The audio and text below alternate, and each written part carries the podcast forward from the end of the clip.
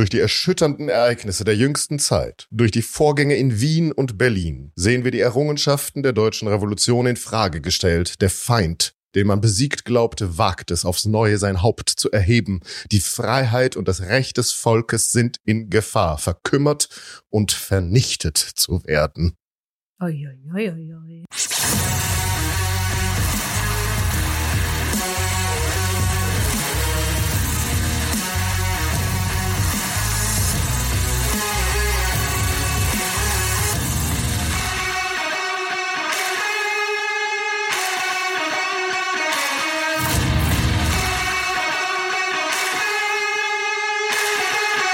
Damit willkommen, Solveig.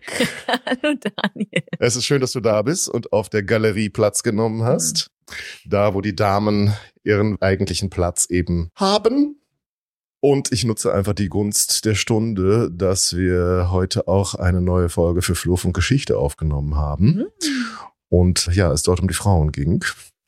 Äh, Das hört ihr euch dann bitte demnächst dort an. Und hier nur der gar nicht so, hoffe ich, stillschweigende Platz auf der Galerie für Solveig. Auch und gerade bei dem höchst relevanten Thema, das uns heute bevorsteht. Du wolltest gerade etwas sagen? Ja, bitte Genau, Galerie. ähm, ist die Heizung mittlerweile eingebaut? Ist Mutter muss Nein, ich sie sind frieren? noch kräftig dabei zu arbeiten. Das heißt, ich muss auf der Galerie auch noch frieren?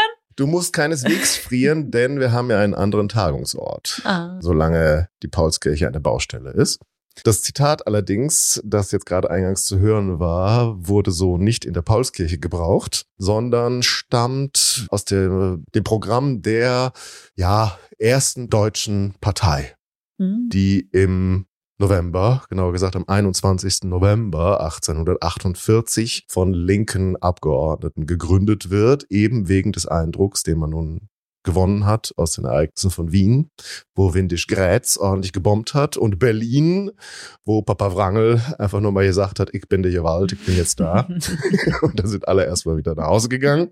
Aber es ist klar, die Reaktion ist auf dem Vormarsch und was kann ja vom März 48 jetzt im November, Dezember eigentlich noch übrig sein. Das ist die große Angst. Wir müssen diese März-Errungenschaften, auch den Elan, den wir damals hatten, von den Barrikaden quasi nochmal aufrufen. Und vor allem müssen wir unsere Politiker, die auf den linken Bänken in der Paulskirche und anderen Nationalversammlungen und Parlamenten und ständischen Versammlungen sich befinden, verbinden mit der Bewegung da draußen.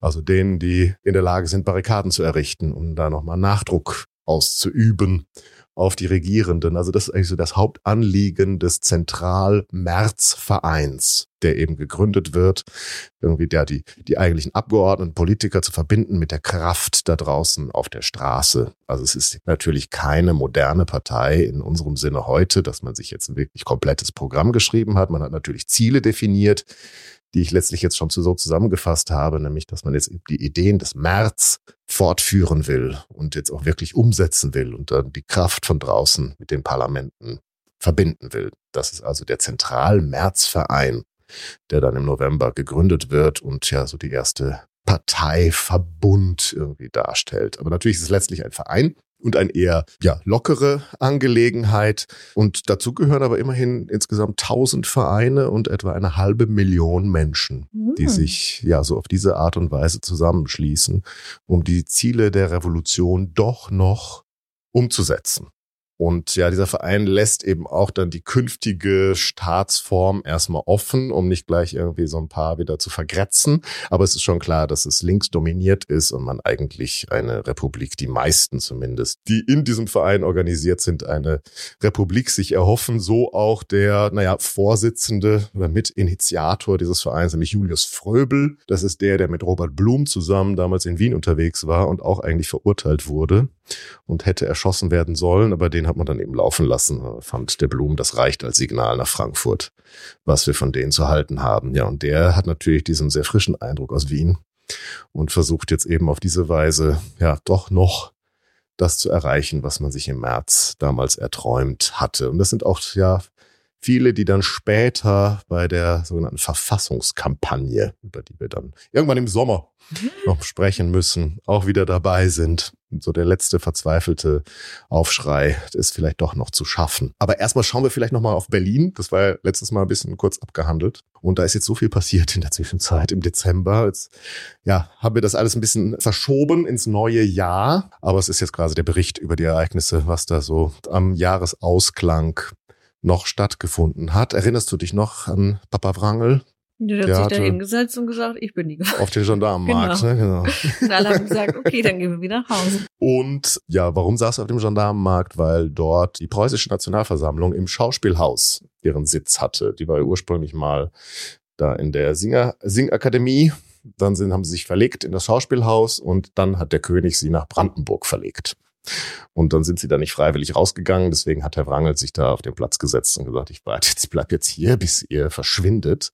Und am 27. November werden die dann erst in Brandenburg wieder zusammentreffen, aber dann leider noch nicht beschlussfähig sein, weil viele Linke sagen, warte, mach doch jetzt hier nicht das, was der König will, dass der uns hier raushaben will aus der Hauptstadt und fahren nach Brandenburg. Also die treffen sich dann zwar dann nochmal in Brandenburg, aber so richtig ähm, ja, können sie nichts beschließen, weil einfach nicht genug Leute aufgetaucht sind. Und eigentlich scheint ja jetzt in Berlin alles wieder beruhigt und gut zu sein, seit da der Belagerungszustand herrscht wo man alles unter Kontrolle hat. Nichtsdestotrotz, sogar die Regierung fängt jetzt an, darüber nachzudenken, ob man nicht irgendwie eine Verfassung jetzt mal langsam einführen muss, um das irgendwie auch zu einem Abschluss zu bringen. Und das heißt, Friedrich Wilhelm IV ist irgendwie trotzdem in dieser Zeit doch ein bisschen übel die ganze Zeit. Auf jeden Fall äußert er, ich glaube, es war gegenüber Leopold von Gerlach. Das ist einer von zwei Brüdern, die da so das Zentrum der ja schon damals, glaube ich, viel beschriebenen konservativen Camarilla um den König bildeten. Und dem gegenüber hat er gesagt, wäre ich kein Christ, nähme ich mir das Leben. So schlimm stand es um ihn bei dem Gedanken an eine Konstitution. Ja, Leopold von Gerlach schreibt dann in seinen Erinnerungen oder in seinem Tagebuch war es, glaube ich, der König war in einer völligen Verzweiflung. Man möchte ihn für verrückt für einen Hund erklären. Er kann sich nicht entschließen, dieses Zeug zu unterzeichnen. Aber es gibt dann eben doch ein paar vernünftige Herrschaften in der Regierung, die dann die Camarilla ein bisschen zurückdrängen. Und es kommen sogar Reichskommissare nach Berlin. Vielleicht erinnerst du dich an die Österreich-Folge, da warst du ja von Münster aus zugeschaltet und Ja. irgendwie nicht so richtig anwesend. Aber da hatte die Paulskirche auch schon mal versucht, Emissäre, Kommissare hinzuschicken, um zu vermitteln. Das versuchen die jetzt hier in Berlin auch wieder. Zwei Namen habe ich vergessen, aber sogar Heinrich von Gagern höchst selbst reist nach Berlin an. Ich habe allerdings keinen Bericht gefunden, der da irgendwie ein Zusammentreffen zwischen Friedrich Wilhelm IV und Heinrich von Gagern beschreiben würde. Das hätte, ja, hätte ich sehr gerne gehabt jetzt. Äh, Vielleicht entdecke ich da irgendwas nochmal demnächst. Ja, tatsächlich sagt aber Friedrich Wilhelm IV dann zu dem bayerischen Gesandten, nun bin ich wieder ehrlich. Und dann ja, wird auch sehr deutlich, was er damit meint. Und nämlich mit einem Dekret, das am 5. Dezember veröffentlicht wird. Und das da wie folgt lautet, wir, Friedrich Wilhelm, von Gottes Gnaden König von Preußen und so weiter, haben aus dem beifolgenden Berichte unseres Staatsministeriums über die letzten Sitzungen der zur Vereinbarung der Verfassung berufenen Versammlung zu unserem tiefen Schmerze die Überzeugung gewonnen, dass das große Werk, zu welchem diese Versammlung berufen ist, mit derselben ohne Verletzung der Würde unserer Krone und ohne Beeinträchtigung des davon unzertrennlichen Wohles des Landes nicht länger fortgeführt werden kann. Wir verordnen demnach auf den Antrag unseres Staatsministeriums, was folgt, Paragraph 1, die zur Vereinbarung der Verfassung berufene Versammlung wird hierdurch aufgelöst. Paragraph 2. Unser Staatsministerium wird mit Ausführung dieser Verordnung beauftragt. Gezeichnet Friedrich Wilhelm. Das war's. da haben die sich ein, zwei Mal noch im Dom versammelt, durchgezählt, ob genug Leute da sind, können nichts mehr machen. Und jetzt sagt der König, dann war's das halt auch. Tut uns leid. Aber, weißt du, was jetzt passiert? Hm? Am selben Tag gibt es noch ein Dekret seiner Majestät Mhm. des Königs von Preußen und so weiter und so fort. Und das beginnt mit den folgenden Worten.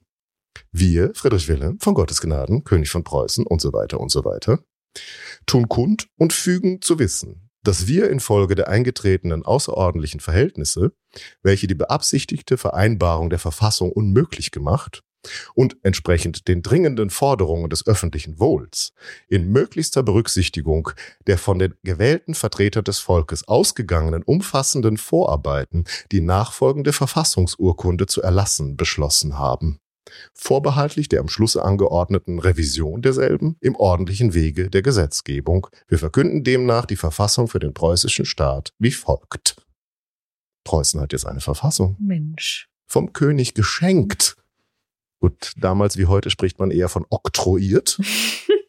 Was natürlich nichts anderes bedeutet, als dass ja, der König aus seiner absolutistischen Machtvollkommenheit heraus und von Gottes Gnaden aus handelt, aber er gibt eine Verfassung. Preußen ist jetzt plötzlich ein konstitutioneller Staat von heute auf morgen, weil der König das beschließt. Aber warum beschließt ihr das denn? Ja, ist doch sehr erstaunlich, oder? Und das ist nicht alles. Weil er sagt sogar ja hier in dieser, naja, Präambel oder in dieser Deklaration, entsprechend den dringenden Forderungen des öffentlichen Wohls und in möglichster Berücksichtigung der von den gewählten Vertretern des Volkes ausgegangenen umfassenden Vorarbeiten. Das heißt, er schreibt auch tatsächlich ab, bei dem Entwurf, die die preußische, sehr linke preußische Nationalversammlung schon verfasst hatte. Und das heißt, man liest dann eben im Titel 2 in dieser Verfassung von den Rechten der Preußen so Sätze wie alle Preußen sind vor dem Gesetz gleich, Standesvorrechte finden nicht statt, die öffentlichen Ämter sind für alle dazu Befähigten gleich zugänglich. Alle Preußen sind gleich. Ja, aber wirklich Standesvorrechte gleich. finden nicht statt. Aber gibt es denn nochmal diese Einschränkung mit, wie viel Geld sie haben? Das kommt doch gerne dann rein. Naja, da, hier geht es ja darum, gibt es den Adel noch. Das gibt den. Adel noch, aber sozusagen, der hat keine Vorrechte mehr. Also vor dem Gesetz sind die Preußen jetzt alle gleich. Hm. Und das ist noch nicht alles. Warte mal ab. Hm. Artikel 5, die persönliche Freiheit ist gewährleistet. Artikel 6, die Wohnung ist unverletzlich. Artikel 7, niemand darf seinem gesetzlichen Richter entzogen werden. Artikel 8, das Eigentum ist unverletzlich. Artikel 9, der bürgerliche Tod und die Strafe der Vermögenseinziehung finden nicht statt. Was ist der bürgerliche Tod, Solveig? Warst du schon mal bürgerlich tot? Als Frau habe ich keine Bürger. Ach stimmt, du bist eigentlich immer tot als Ja. bürgerlich, als ich Frau. existiere nicht vor dem Gesetz. Aber hast du eine Vorstellung, was das so Das bedeutet? sind doch dieser Entzug dieser Ehrenrechte, was auch immer das dann wieder meint. Ja, eigentlich ist genau das, was jetzt hier in der Verfassung steht. Mhm. Ne? Also dann vor allem natürlich als Bürger dann das Wahlrecht etc., dass du das eben nicht ausüben darfst, Mhm. wenn du entsprechend bestraft wurdest. Sowas gibt's tatsächlich heute auch noch. Hm. Also es heißt ja nicht mehr so, ist vielleicht nicht mehr so umfassend, aber tatsächlich gibt es sowas noch, dass dann zum Beispiel das passive Wahlrecht Mhm. entzogen wird, ja, wenn du bestimmte Verbrechen begangen hast. Ja, und Artikel 10 bekräftigt dann nochmal die Freiheit der Auswanderung, ist von Staatswegen nicht beschränkt.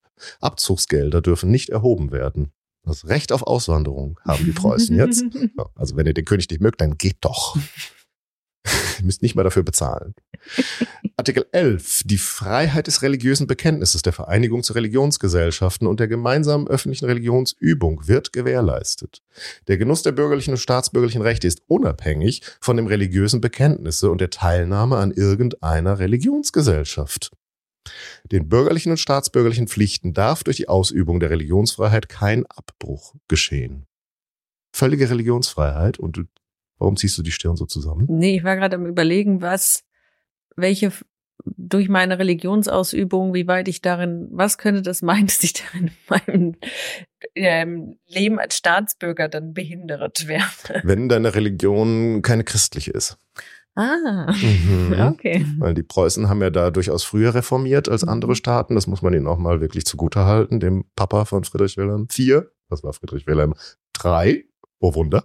Überraschung. Aber unter dem, natürlich nicht, weil er das unbedingt wollte, sondern weil es einfach nötig war, hat man ja die berühmten preußischen Reformen Hm. gemacht unter den Ministern von Stein und vom ha von Hardenberg. Und seitdem waren Juden emanzipiert, wie das immer so heißt. Allerdings fand man es dann doch zu weitgehend, sie in den Staatsdienst zuzulassen, zum Beispiel. Hm.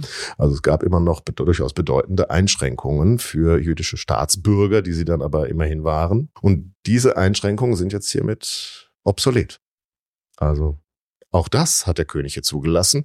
Dann heißt es weiter in Artikel 12, die evangelische und die römisch-katholische Kirche sowie jede andere Religionsgesellschaft ordnet und verwaltet ihre Angelegenheiten selbstständig und bleibt im Besitz und Genuss der für ihre Kultus-, Unterrichts- und Wohltätigkeitszwecke bestimmten Anstalten, Stiftungen und Fonds. Das ist auch so etwas, was sich dann immer noch bis in unsere Tage fortsetzt, diese rechtliche Bestimmung, Mhm. dass die Religionsgemeinschaften ihre Angelegenheiten selbst verwalten, bis hin zu einem eigenen Arbeitsrecht. Ja. Ja, das gibt es dann jetzt hier auch schon. Artikel 16, die bürgerliche Gültigkeit der Ehe wird durch deren Abschließung vor den dazu bestimmten Zivilstandsbeamten bedingt. Die kirchliche Trauung kann nur nach der Vollziehung des Zivilaktes stattfinden. Und ich dachte, das wäre Bismarck. Dachte ich auch. Tatsächlich ist das Friedrich Wilhelm. Und die preußische Nationalversammlung, bei der er hier abgeschrieben hat. Ja. Artikel 17, die Wissenschaft und ihre Lehre ist frei. Artikel 18, der preußischen Jugend wird durch genügende öffentliche Anstalten das Recht auf allgemeine Volksbildung gewährleistet. Also der männlichen Jugend, nehme ich mal an. Hatten wir es nämlich gerade. Ja, aber das ist doch erstaunlich. Und dann Artikel 24. Jeder Preuße hat das Recht, durch Wort, Schrift, Druck und bildliche Darstellung seine Gedanken frei zu äußern. Mhm. Die Pressfreiheit darf unter keinen Umständen und in keiner Weise, namentlich weder durch Zensur noch durch Konzessionen und Sicherheitsbestellungen, weder durch Staatsauflagen noch durch Beschränkungen der Druckereien und des Buchhandels, noch endlich durch Postverbote und ungleichmäßigen Postsatz oder durch andere Hemmungen des freien Verkehrs beschränkt, suspendiert oder aufgehoben werden. Das ist mal deutlich. Ab jetzt und für immer darfst du sagen, was immer du willst. Ja. Außer du verlangst, dass Frauen Bildung kriegen sollen. Wollte ich gerade sagen. also, so weit muss es ja jetzt nicht gehen. Artikel 27. Alle Preußen sind berechtigt, sich ohne vorgängige obrigkeitliche Erlaubnis friedlich und ohne Waffen in geschlossenen Räumen zu versammeln. Und sie dürfen sich auch draußen versammeln. Dann muss man aber eben gucken, ob das in Ordnung ist. ob du da nicht irgendwie was im Schilde führst und eine Barrikade bauen möchtest oder so. Aber grundsätzlich darfst du dich sogar draußen versammeln. Artikel 28. Alle Preußen haben das Recht, sich zu solchen Zwecken, welche den Strafgesetzen nicht zuwiderlaufen, in Gesellschaften zu vereinigen. Sie dürfen Petitionen schreiben. Die Briefe sind geheim, die du schreibst. Also eigentlich all das, was wir auch heute kennen, wird unter Friedrich Wilhelm oktroyiert. Und ich, deswegen finde ich das bemerkenswert. Es wird heute, wie damals natürlich äh, vor allem auf der linken Seite auch, immer so negativ betont, dass der Mhm. König da eine Verfassung oktroyiert hat. Und ja, er hat es aus seiner absolutistischen Machtvollkommenheit und natürlich von Gottes Gnaden, das war ganz wichtig, Mhm. den Menschen geschenkt. Aber ja, mein Gott, aber es gilt jetzt. Mhm. Also er muss sich auch jetzt ab sofort selbst an diese Verfassung halten und all seine Nachfolger. Und natürlich das, was für ihn entscheidend war, er hat sich selbst bei der Gesetzgebung ein Veto zugestanden. Und zwar nicht nur ein aufschiebendes, sondern eins, das ohne ihn nichts geht und den, Mhm. dass er die Kontrolle über die Armee hat. Und da kann man auch nachvollziehen, warum ihm das so wichtig war. Aber bei den Grundrechten hat er wirklich den Entwurf der preußischen Nationalversammlung übernommen, die nur wirklich sehr eher links Mhm. besetzt war. Nee, der Grundgedanke ist dann ja immer, wenn der König es erlässt, dann kann er es dir eben auch wieder wegnehmen. Und ich glaube, das ist so der, der Gedanke dahinter. Da müsste ich jetzt noch mal gucken, soweit habe ich gar nicht äh, gelesen, ob es da nicht Bestimmungen zu gibt, was er Mhm. ja schon angedeutet hat in der Deklaration, die da eingangs drin ist. Und es gibt auch noch die entsprechenden Paragraphen, dass er schon ankündigt, es wird eine Revision stattfinden Mhm. dieser Verfassung. Das heißt, es wird ein Parlament neu gewählt auf Basis des Wahlrechts, das hier eben auch mit drin steckt. Und dieses Parlament soll sich das dann nochmal angucken und gucken, was soll man ändern. Und dann wird es sozusagen endgültig verabschiedet. Und tatsächlich, jetzt habe ich das hier mir nicht äh, markiert von den Kammern, das Wahlrecht, das hier diese Verfassung vorsieht, geht aber auch davon aus, dass ich glaube, alle Männer ab 30 Hm.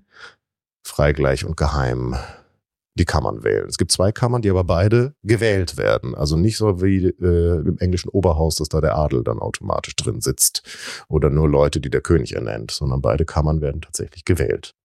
Und da ist auch noch nicht die Rede davon, dass man die nach Steuern einteilt. Hm. Das ist, finde ich schon bemerkenswert. Mhm. Das hat da existiert und Friedrich Wilhelm hat es unterschrieben und so verkündet. Und jetzt ist natürlich so ein bisschen die Frage, was macht man damit? Ja. Und jetzt? War es jetzt das mit der Revolution, zumindest in Preußen? Oder was? Ja, aber das war natürlich, sehr- eigentlich ist es total schlau. Hm. Ja, weil er entledigt sich jetzt hier diesen ewigen Debatten, Mhm. die ja da jetzt auch nicht mehr genug Leute zusammenkriegen im Dom, das natürlich auch beabsichtigt war. Und äh, gibt den liberalen Bürgerlichen die Rechte, für die sie gekämpft haben seit März und gleichzeitig behält er aber das, was ihm wichtig ist, nämlich dass es kein Gesetz geben darf in Preußen ohne den König, dass das Militär nur auf ihn hört. Das hatte die Nationalversammlung nämlich auch in Frage gestellt, ob man das nicht so eine Parlamentsarmee draus machen könnte. Das war mit ein Grund, die äh, dann aufzulösen und wegzuschicken nach Brandenburg und ähm, ja so ein paar Notstandsgesetze für den Fall der Fälle, dass man dann doch mal wieder ein bisschen mehr absolutere Kontrolle mhm. im Zweifel übernehmen kann. Aber gleichzeitig gibt es jetzt diese liberalen Grundrechte. Und äh, ja, die Schwester des Königs ist schockiert. Die Charlotte, du erinnerst dich an Charlotte, mhm.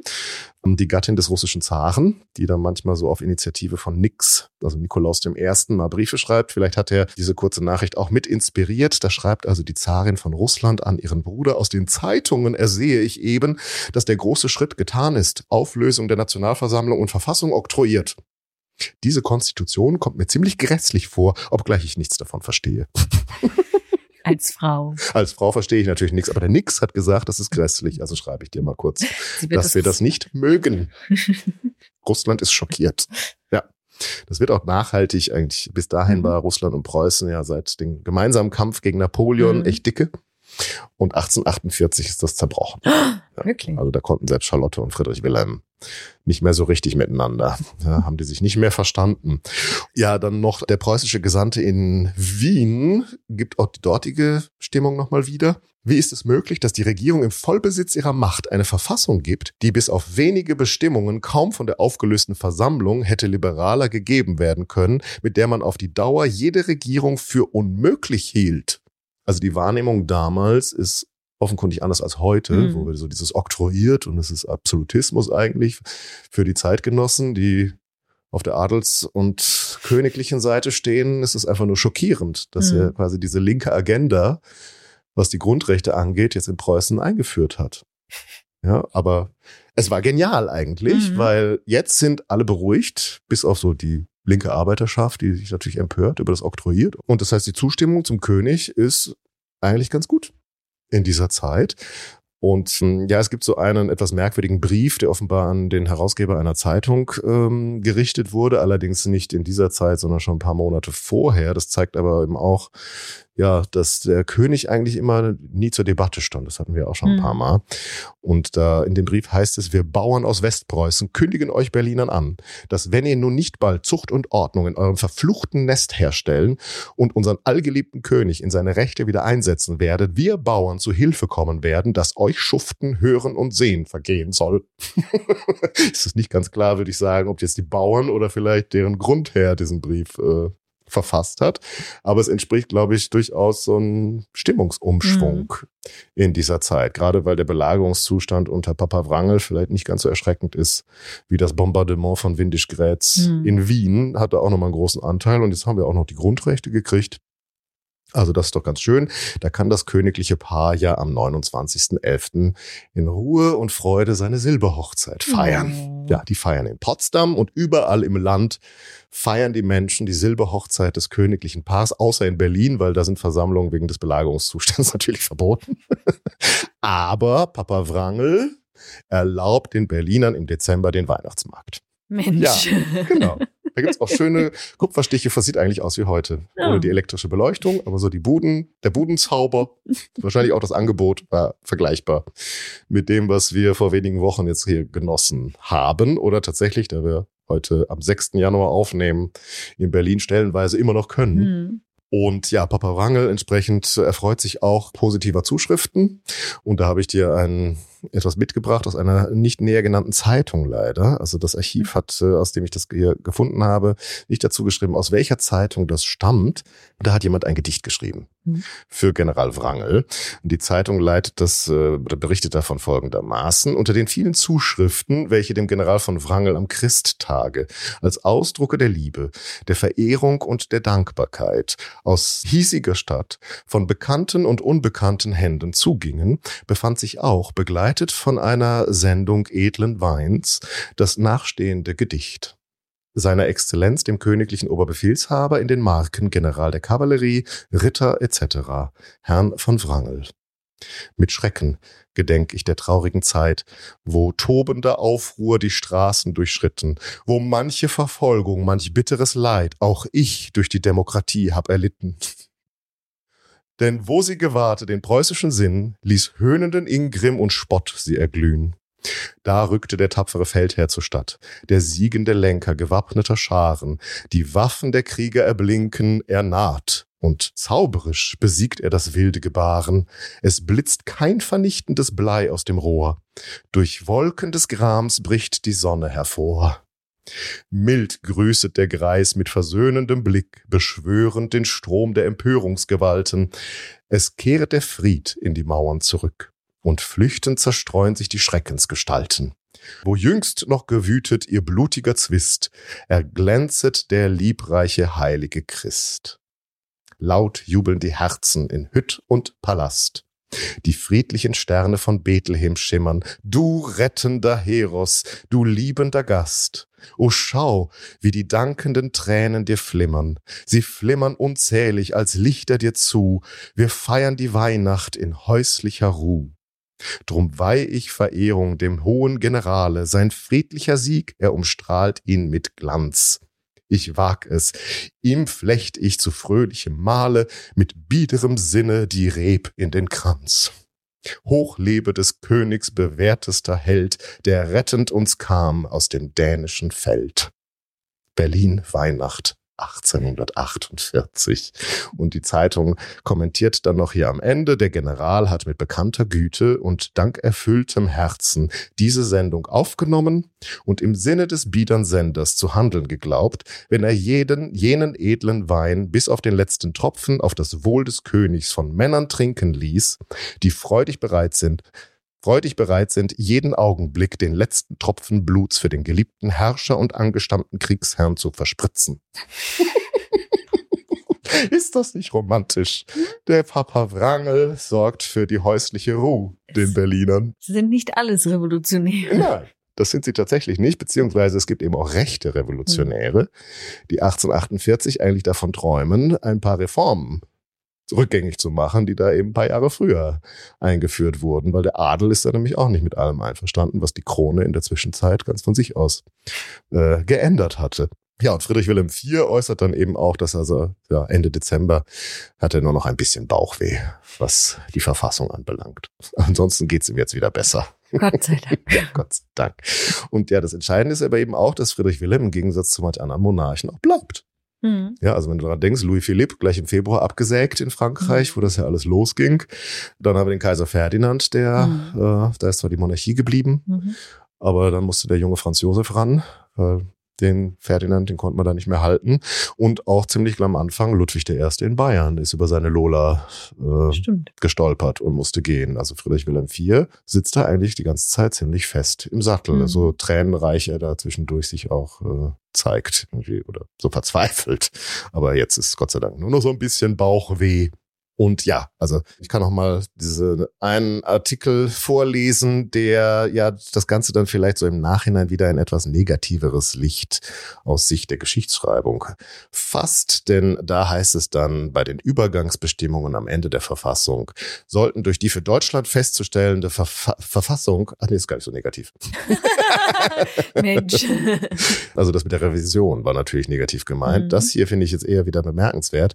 Artikel 111 sollten sollten durch die für Deutschland festzustellende Verfassung Abänderungen des gegenwärtigen Verfassungsgesetzes nötig werden, so wird der König dieselben anordnen und diese Anordnungen den Kammern bei ihrer nächsten Versammlung mitteilen. Die Kammern werden dann Beschluss darüber fassen, ob die vorläufig angeordneten Abänderungen mit der deutschen Verfassung in Übereinstimmung stehen. Die gegenwärtige Verfassung soll sofort nach dem ersten Zusammentritt der Kammern einer Revision auf dem Wege der Gesetzgebung unterworfen werden und das erwähnte eidliche Gelöbnis des Königs sowie die vorgeschriebene Vereidigung der beiden Kammern und aller Staatsbeamten erfolgen sogleich nach vollendeter Revision. Also einerseits das Negative, damit mhm. meinte ich natürlich diese Revision, die dann auch bald mal stattfinden wird. Dann weiten wir die Notstandsgesetze aus und das mit der Pressfreiheit ähm, kann man dann auch mal ein bisschen wieder zurückfahren. Ähm, aber erstmal gilt das hier eine Weile. Und das Bemerkenswerte ist eben, ja, Sie sagen, wir gucken jetzt mal, was hier mit der deutschen Verfassung ist und dann werden wir entsprechend uns anpassen. Hm. Auch ein Ding Äh, und das ist die oktroyierte Verfassung, in die sie das reingeschrieben haben. Also es scheint in der Regierung zumindest die Bereitschaft gegeben zu haben, immer noch auf Frankfurt und das, was dort die Nationalversammlung äh, sich jetzt auch anschickt, festzuschreiben, auch in Preußen dann anzunehmen. Und das ist natürlich jetzt hier der Moment, wo wir uns nach Frankfurt am Main begeben mhm. sollten und dort in das Versammlungsrund, das eben nicht in der Paulskirche tagt, denn dort ist es zu kalt und zu staubig wegen der Bauarbeiten, weil ja immer noch die Heizung eingebaut wird, sondern wir sitzen in der deutsch reformierten Kirche, die man ja auch gewählt hatte und extra nochmal mhm. beheizt mhm. hatte, weil da ein bisschen Galerie, mehr Platz für dich auch ist. und deine linken Ansichten. Und ja, die Paulskirche, die finde ich, die würdigt das gar nicht so sehr. Also weder jetzt negativ noch positiv, was da aus Berlin kommt. Da gibt es zwar so Anträge, äh, wo dann einzelne Abgeordnete fragen, wie jetzt hier äh, die Reichsregierung sich dazu verhält, aber letztlich ist man immer noch mit Österreich beschäftigt. Ja, das zu verarbeiten, was dort geschehen ist und äh, Herrn Blum sozusagen auch nachzutrauern. Und das ist irgendwie noch das Entscheidende. Und die Regierung muss gewechselt werden. Hm. Denn hier dein, dein Liebling, den du so hot findest, der Anton Ritter von Schmerling, ah.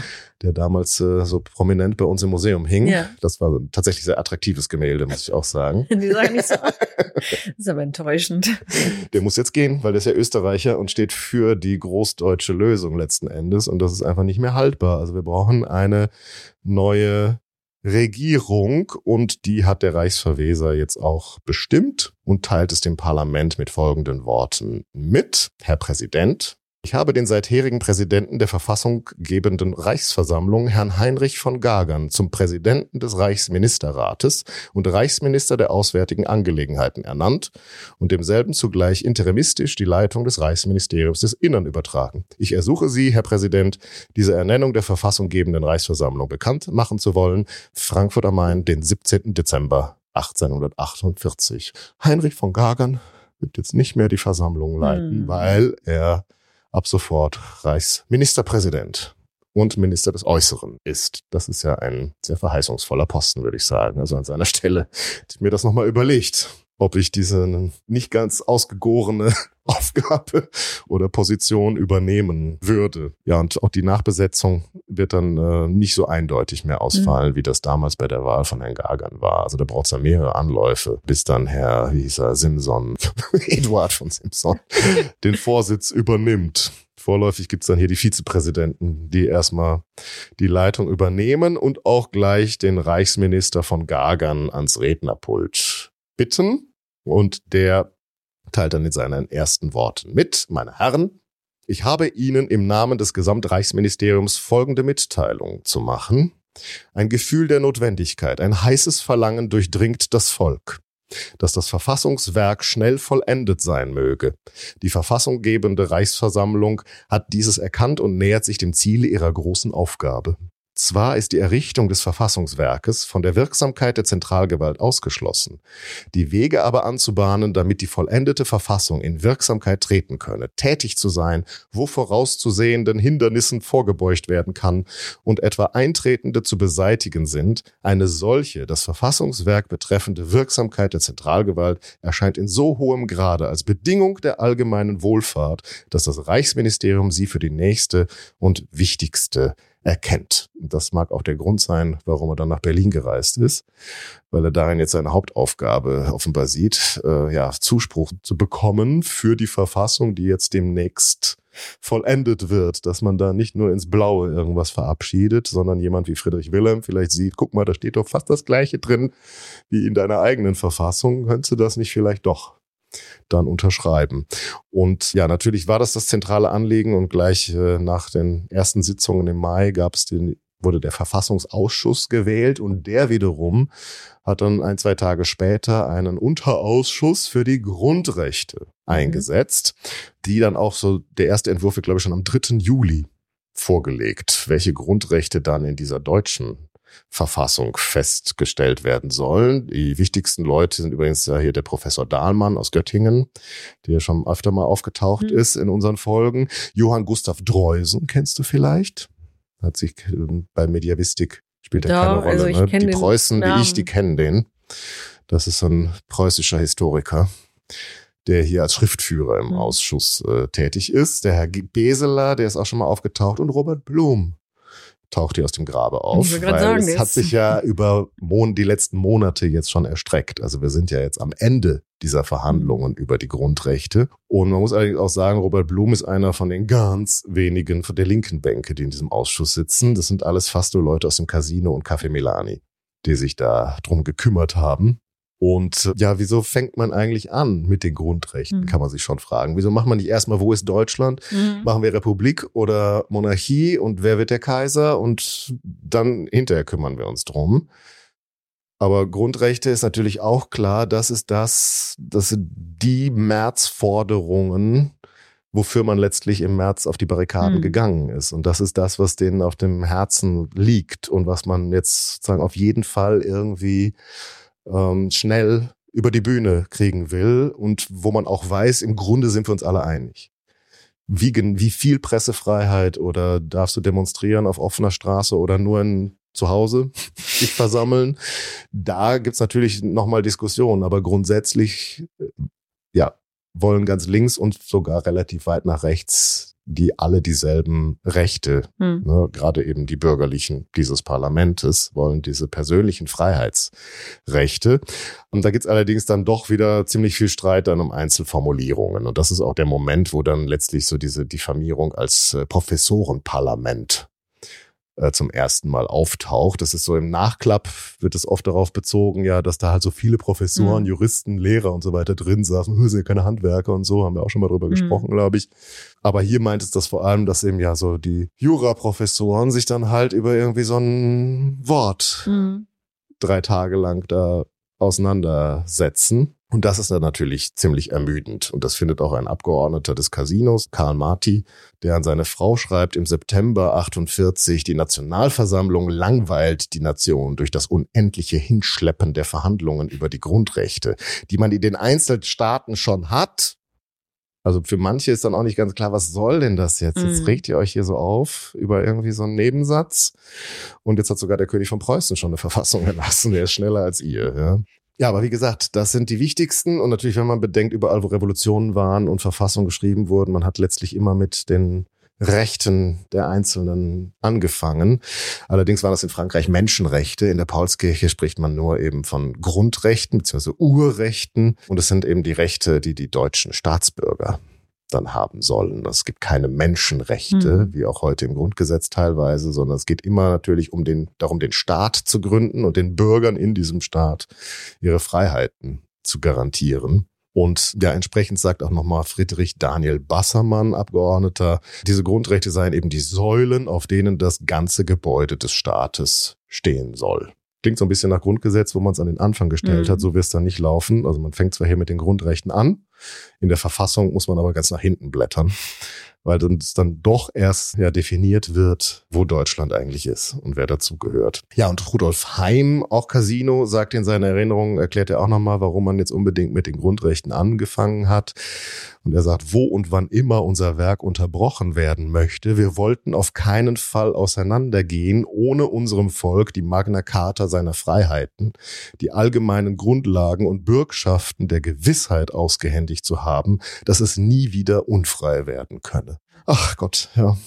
Also es geht um die persönlichen Freiheitsrechte vor allem, also das, was hier die Liebe, das liberale Bürgertum bewegt. Worum es nicht so sehr geht, sind soziale Rechte. Mhm. Also es geht um die Gleichheit vor dem Gesetz, aber nicht die soziale Gleichheit, die man, über die man vielleicht im Donnersberg ganz links in den Bänken öfter mal spricht. Und äh, wir können vielleicht in einer anderen Folge nochmal darauf zurückkommen, dass man tatsächlich auch in der Paulskirche mal über ein Recht auf Arbeit zum Beispiel diskutiert hat, äh, was ja auch heute immer noch ein Thema ist Mhm. und sich im Grundgesetz nicht findet. Also auch in diesem Sinne ist das Grundgesetz äh, eine Erbin der Paulskirche tatsächlich. Und natürlich sind eben aber auch diese bürgerlichen Liberalen der Ansicht, dass eben Bildung das Ticket ist zu sozialem Aufstieg. Auch das hört man heute immer noch. Mhm. Man muss so die richtige Ausbildung haben, dann wird auch ja, materiell ist einem ein besseres Leben bevorstehen. Und da sind eben alle überzeugt. Deswegen Volksschule muss kostenlos sein und für die minder bemittelten Schichten soll eben auch die höhere Bildung dann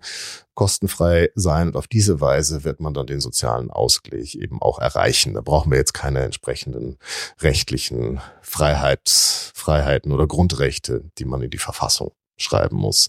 Ja, und natürlich das Erste, was allen einfällt, ist immer die Pressefreiheit. Das war das große Schlagwort der Märzrevolution, aber es ist eben auch ein Schlagwort, wo man sieht, dass es da Missverständnisse gab, weil eben viele Bauern auf dem Land und einfache Arbeiter nicht recht verstanden haben oder sie haben ihre eigene Interpretation gehabt davon, was Pressefreiheit bedeutet, nämlich nicht, dass man irgendwie in der Zeitung schreiben und lesen kann, was immer man will, sondern dass man von Abgaben befreit wird, also da nicht mehr nicht mehr ausgepresst wird von der Regierung.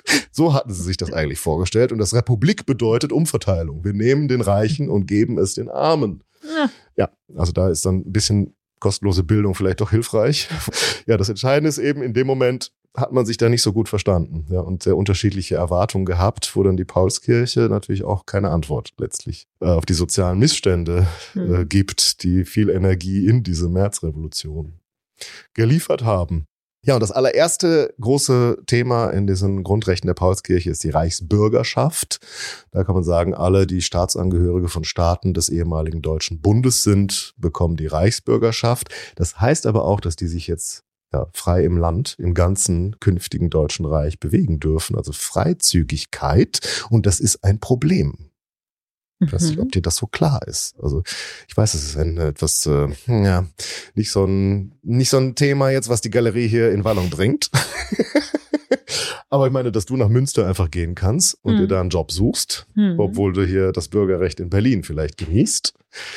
Äh, das liegt eben an dieser Freizügigkeit und vor allem ja, ist Bedingung dafür, dass du nicht nur hier Berlin verlässt und dann in Münster irgendwie auf der Straße unter den Arkaden am Prinzipalmarkt irgendwie dein Nachtlager aufschlägst, dass es Gewerbefreiheit gibt. Also, dass du auch mhm. überall arbeiten darfst. Und da sind wir wieder vielleicht bei deinem Schwerpunktthema und der Welt, in der du historisch dich zu Hause fühlst, wo nämlich die Zünfte so eine große Rolle gespielt haben, so als große Institution des Mittelalters. Mhm Vielleicht magst du kurz was sagen, was eine Zunft eigentlich ist, bevor Zunft ich hier ist. versuche, eine Definition zu schaffen.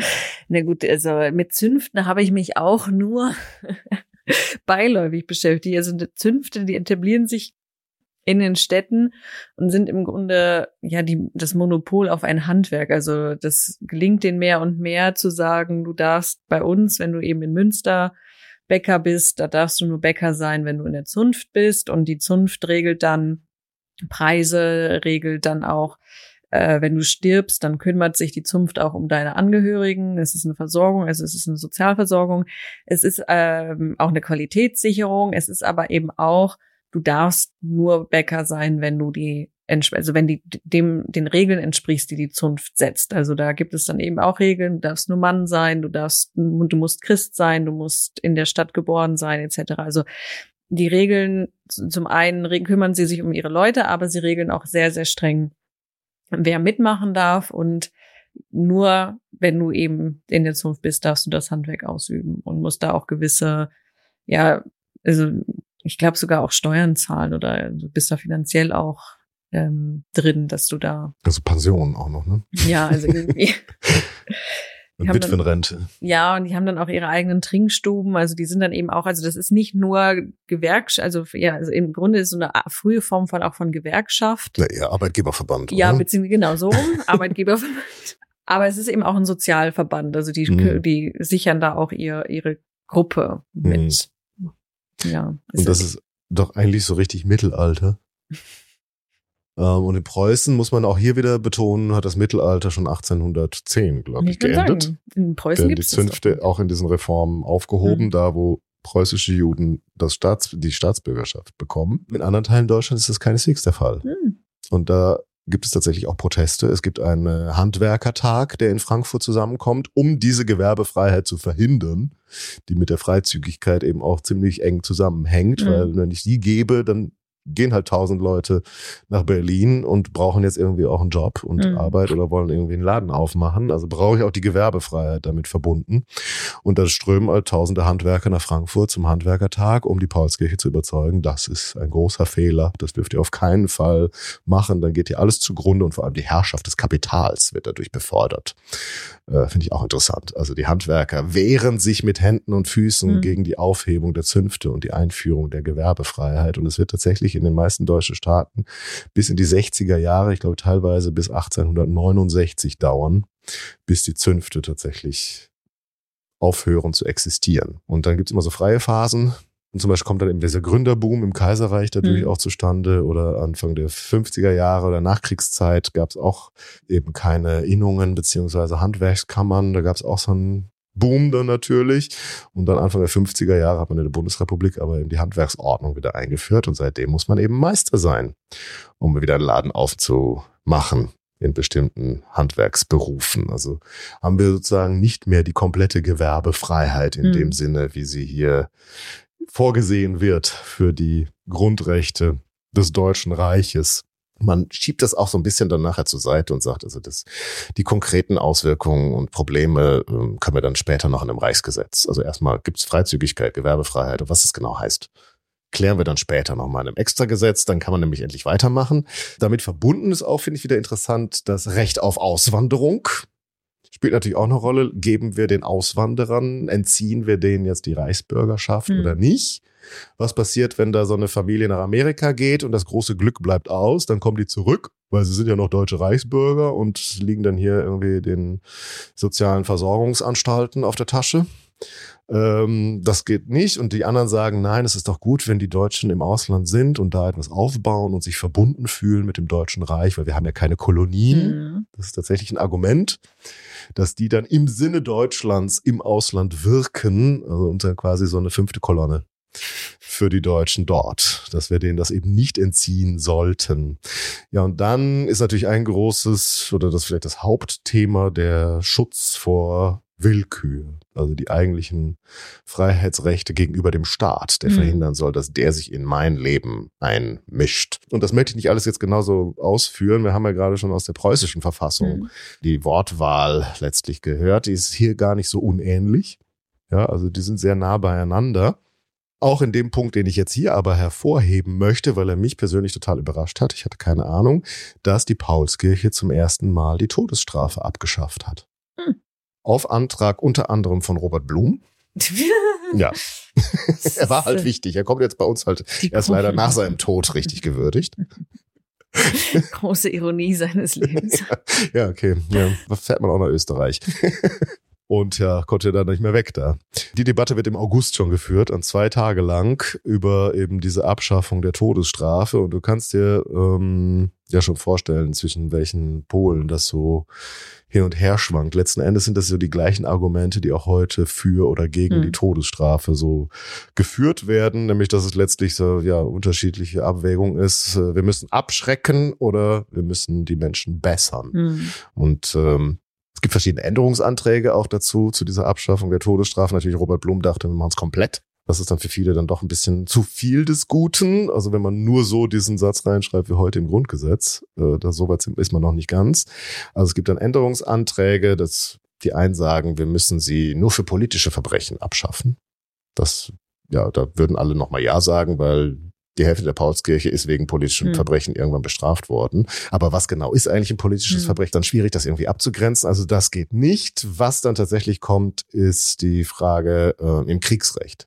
Sollte man Mhm. es beibehalten? Also Windisch Grätz darf dann weiter Robert Blum erschießen letzten Endes, weil es ja Kriegsrecht und Belagerungszustand, also auch nach dem Paulskirchen-Standard. Wäre das dann rechtens gewesen, wäre er nicht eigentlich immun.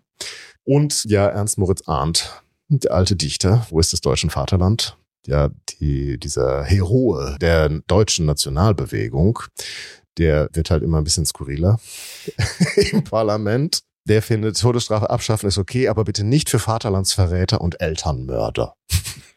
Okay. Die sollten doch bitte weiter hingerichtet werden. Ja, und zu diesem Thema Todesstrafe und Abschaffung möchte ich dir eben auch nochmal einen Eindruck aus dieser Debatte wiedergeben. Und zwar der Herr Bär aus Würzburg äußert sich dazu nur wenige Worte. Ich werde immer meinem Versprechen, kurz zu sein, treu bleiben. Ich habe mich schon früher gegen die Todesstrafe geäußert und werde mich auch heute für Abschaffung derselben in allen Beziehungen erklären, bei politischen Vergehen sowohl wie bei anderen. Ich will nicht wiederholen, nicht die Gründe von neuem anführen, welche einmal nicht zu widerlegen sind. Ein Verein wie der Bürgerverein kann nicht mehr zu entziehen imstande sein, als er zu gewähren vermag. Und tut er das, So ist es unrichtig, so ist es Unrecht, Staatsverbrechen, Regierungsverbrechen. Ich will nicht wiederholt heute weiter darauf eingehen, aber ich glaube nicht, dass man mich widerlegen kann. Einen Hauptgrund für die Todesstrafe findet man darin, dass man glaubt, sie sei durchaus und schlechterdings notwendig, um den Staat zu erhalten, um große Vergehen abzuhalten. Das ist ganz falsch alle unsere Kriminalisten waren, so hoch sie auch gestanden haben mögen, im großen Irrtume, insofern sie glaubten, im Objekt der Strafe das Mittel gefunden zu haben, die Verbrecher abzuhalten. Das ist nicht wahr. Setzen Sie auf ein ganz unbedeutendes Vergehen eine noch so große Strafe, es wird begangen werden, denn der, welcher es begeht, rechnet doch immer darauf, dass er nicht entdeckt wird. Setzen Sie wie die Engländer aufs Stehlen den Tod, lassen sie wie jene den kleinsten Diebstahl mit dem Leben büßen. Sie werden dieselbe Erfahrung machen wie jene. Während der Dieb gehängt wurde, ward am meisten gestohlen. Bringen Sie es vielmehr dahin, dass die Gewissheit herbeigeführt werde, es bleibe kein Vergehen mehr unentdeckt. Unruhe in der Versammlung. Oder wenigstens, es würden deren mehr entdeckt als jetzt. Unruhe stimmen lauter. Immer noch das gleiche Problem. Äh, nicht nur in der Paulskirche auch in der deutsch-reformierten Kirche ist die Akustik nicht die beste. ja, aber ich finde, ich wollte den mal zitieren, weil ich glaube, dem äh, hätte ich auch zugestimmt. Mhm. Das Hauptproblem ist die Angst vor Entdeckung. Mhm. Die, das Einzige, was abschreckt, ist die Angst vor Entdeckung und nicht die Höhe der Strafe im Zweifel. Und ich fand das Beispiel schön. Ne? Während der Dieb gehängt wurde, war am meisten gestohlen. da, wo Menschen zusammenkommen und nicht aufpassen. Ja. ja. Also 288 Stimmen gegen 142 sind dafür, die Todesstrafe abzuschaffen, außer im Kriege.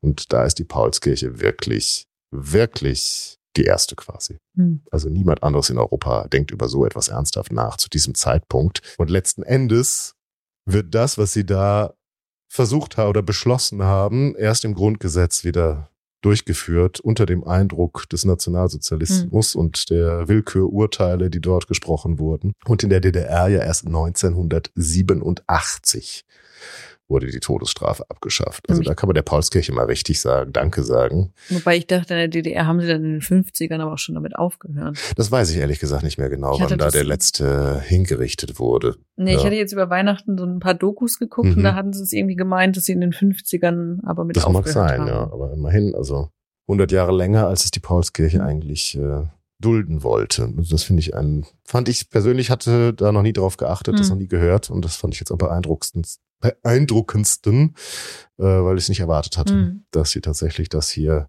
in diesem Grundrechtskatalog schon so beschlossen haben. Und ja, der Reichstag übrigens, also der Reichstag des Deutschen Reiches, des Kaiserreiches, wollte 1870 auch schon mal die Todesstrafe dann wieder abschaffen im Rahmen der großen Strafrechtsreform. Und da hat dann Otto von Bismarck damit gedroht, diese ganze Reform im Bundesrat abzulehnen, wenn das äh, da rein käme. Und dann hat man darauf verzichtet. Ja, offenbar war das Parlament im Kaiserreich auch schon mal weiter und musste dann eben zurückstehen, um nicht das ganze Werk zu gefährden. Ja, bei der Pressefreiheit, da ist es auch noch ganz interessant, da kann ich mal vorlesen, was ähm, da drin stand, wenn ich es denn jetzt hier finde.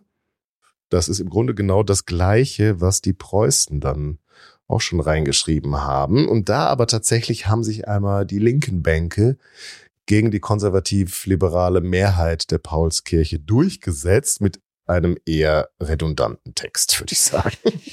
muss man halt auch sagen. Jeder Deutsche hat das Recht, durch Wortschrift, Druck und bildliche Darstellung seine Meinung frei zu äußern. So war so, so weit, so gut. Aber worum es denen natürlich ging, das hatte auch schon der eine Abgeordnete in seinen Erinnerungen gesagt, sie wollten auf jeden Fall diese Magna Carta behalten, was auch immer passiert. Und deswegen haben sie hier reingeschrieben, die Pressfreiheit darf unter keinen Umständen und in keiner Weise durch vorbeugende Maßregeln, namentlich Zensurkonzessionen, also genau bla bla bla bla bla, abgeschafft werden. Und zwar durch unter keinen Umständen und in keiner Weise. Hätte man auch lassen können. Es ist schon klar, wenn man sagt, es darf nicht abgeschafft werden, ist eigentlich klar, was mhm. gemeint ist. Das war der linke Antrag, dass da unter keinen Umständen und in keiner Weise drin steht. Bräuchte man nicht wirklich, aber sie haben sich durchgesetzt.